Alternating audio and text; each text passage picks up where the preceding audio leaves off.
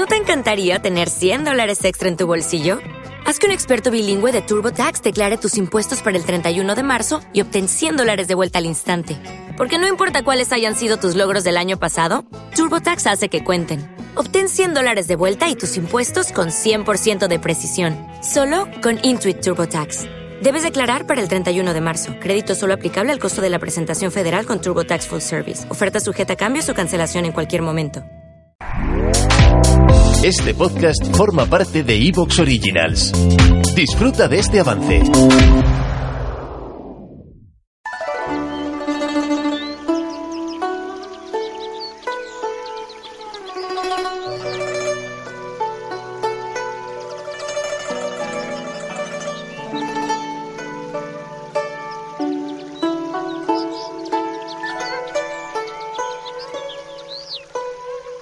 Familia, bienvenidos a un episodio más de Ampliando el Debate. Eh, eh, estoy muy contento de volver a estar aquí con mis compañeros y con todos vosotros.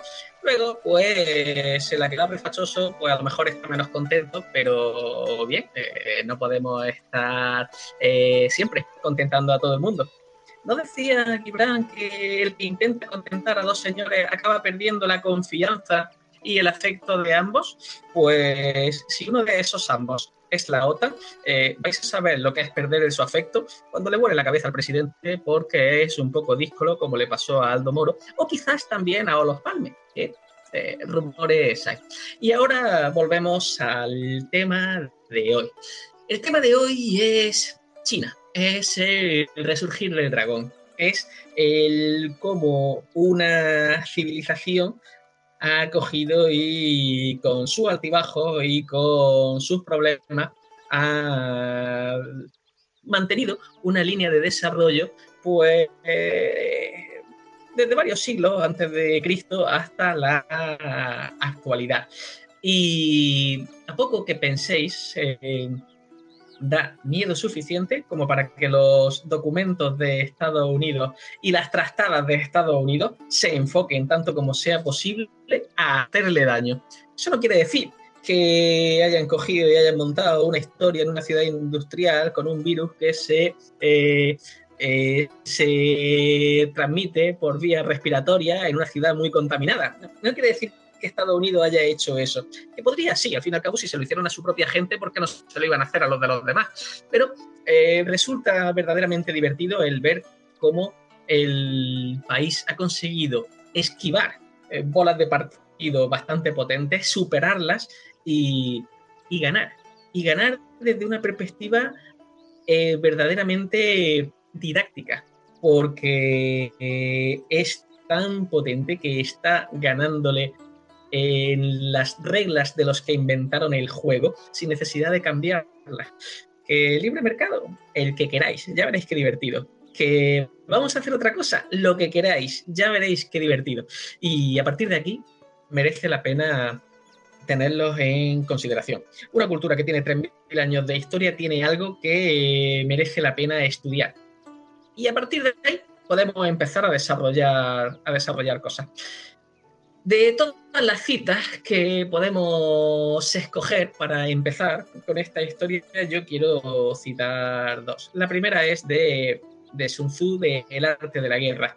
Eh, la mejor forma, la principal forma, la, la suprema forma de victoria militar es la que se hace sometiendo al enemigo sin necesidad de ir a la guerra es cuando has manifestado hasta tal punto tu superioridad que él sabe que ha perdido incluso antes de plantearse siquiera hacer cualquier otra cosa.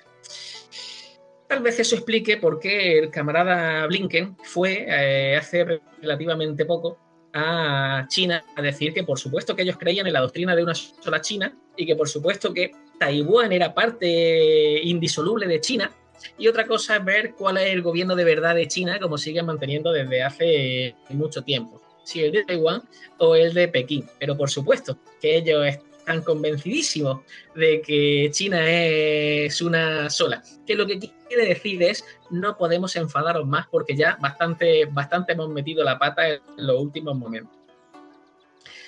La otra es un poco de filosofía tradicional. Todos los sistemas económicos tienen un componente religioso y, bueno, pues nuestro sistema económico tiene un componente notable religioso y cualquier otro también lo va a tener. Y una de las formas más interesantes de sabiduría popular, como digo, dice así, reza, pero sigue remando hacia la orilla de este planteamiento de, sí, sí, tú coge y cree lo que quieras, pero sigue trabajando día a día para conseguir los objetivos, es de lo que vamos a hablar hoy, porque está muy vinculado a, cómo se ha podido, cómo se han podido superar varios golpes serios y, y cómo tenemos ahora lo que podría ser la, la potencia del nuevo siglo. Ya comentamos en su momento eh, en el ampliando el debate que se llama Dragones y mazmorras, eh, hasta qué punto cogíamos y, podíamos comparar cómo iba creciendo la hegemonía de Estados Unidos y cómo iba creciendo la hegemonía de China. Y, y, aunque existe la posibilidad de que al final se comporten exactamente igual que los anteriores, lo cierto es que, como decía Guillermo, hasta ahora menos golpes de Estado han dado.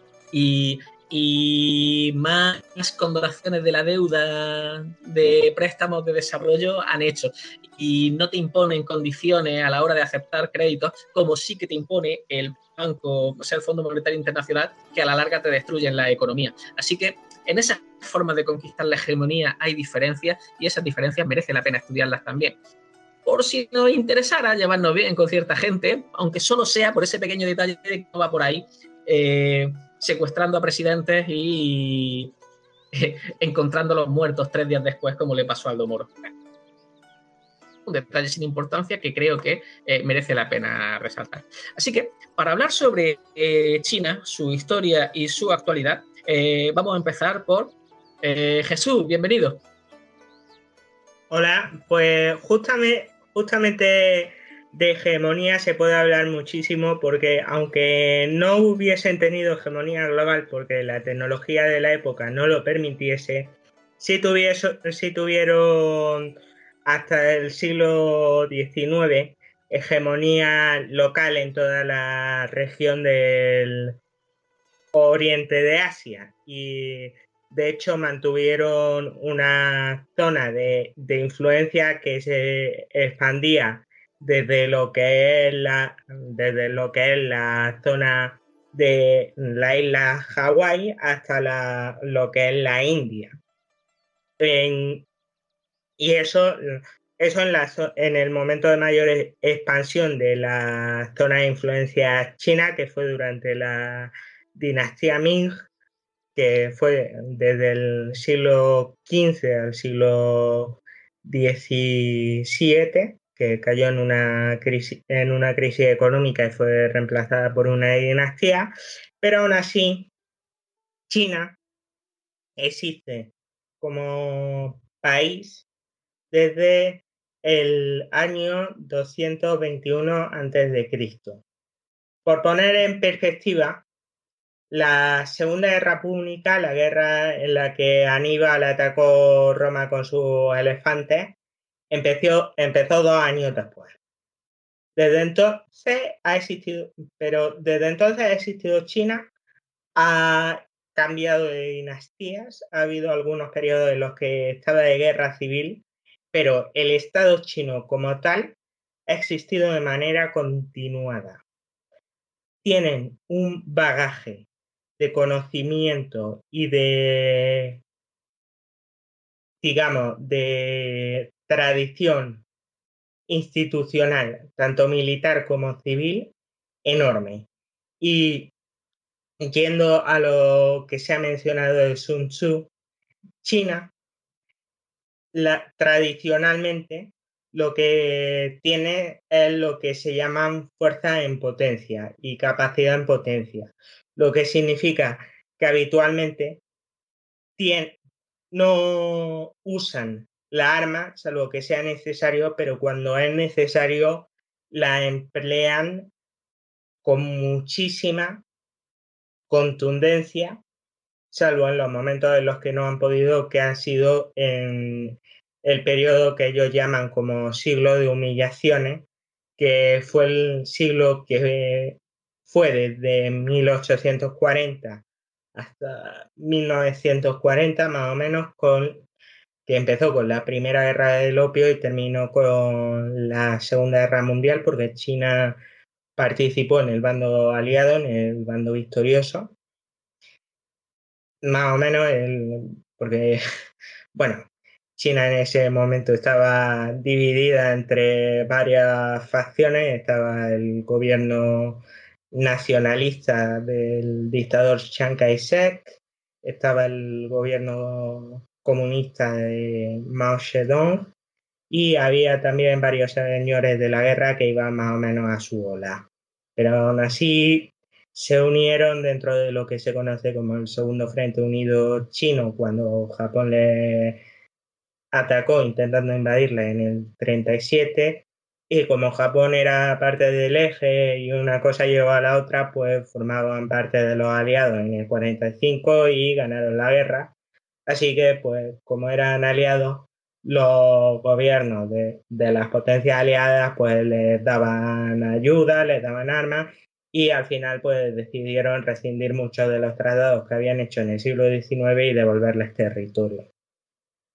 Que también mucha de la forma actual de actuar diplomática en China en la actualidad viene tanto de esa tradición como de la experiencia como país humillado, porque China, aunque no hubiese podido ser colonizado completamente, porque es un país enorme y, y extremadamente poblado, hasta el punto que ningún país tenía recursos para ocuparlo completamente.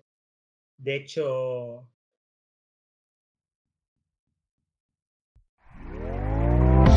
¿Te está gustando lo que escuchas?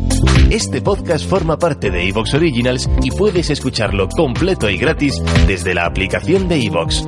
Instálala desde tu store y suscríbete a él para no perderte ningún episodio.